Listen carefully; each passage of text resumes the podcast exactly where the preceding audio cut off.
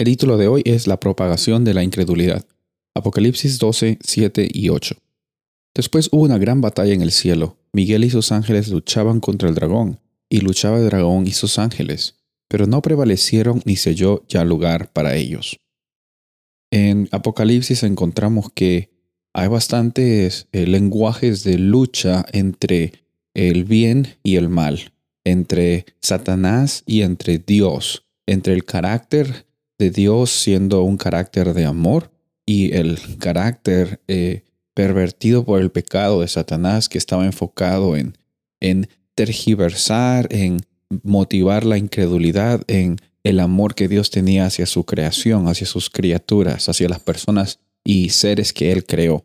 Y es lastimoso que esa eh, incredulidad es una constante en vidas de personas que pasan por experiencias difíciles y también están eh, viviendo una vida totalmente egoísta, totalmente para uno mismo. El punto que estamos viendo aquí en Apocalipsis es que eh, lastimosamente eh, el enemigo Satanás pues fue echado del cielo y ahora pues estaba engañando al mundo entero intentando engañar, porque Él no puede finalmente engañarnos a nosotros sin nosotros decidir aceptar esos engaños, a esa incredulidad.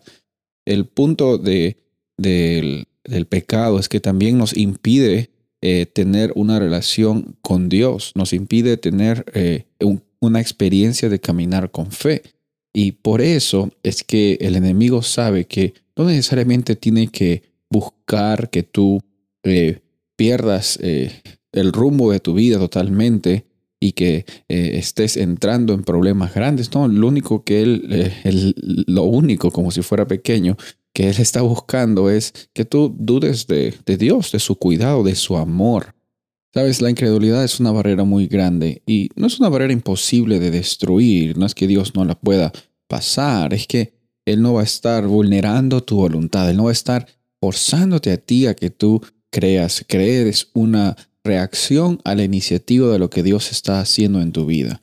Hoy día es bueno eh, agradecerle a Dios porque la fe, nosotros creemos en Dios porque Él nos ha manifestado por su iniciativa que Él nos ama, Él está presente, Él está siempre trabajando para ti y que ya ha provisto todas las necesidades que tú tienes y la más grande es la salvación por medio de Cristo Jesús. El enemigo va a estar intentando propagar incredulidad en nuestras vidas, pero la realidad es que por medio de Jesús encontramos la oportunidad de vivir esta vida con plenitud y como hijos de Dios que somos, también podemos tener la certeza de que Él siempre está cuidando de nuestras vidas. Soy el pastor Rubén Casabona y deseo que tengas un día bendecido.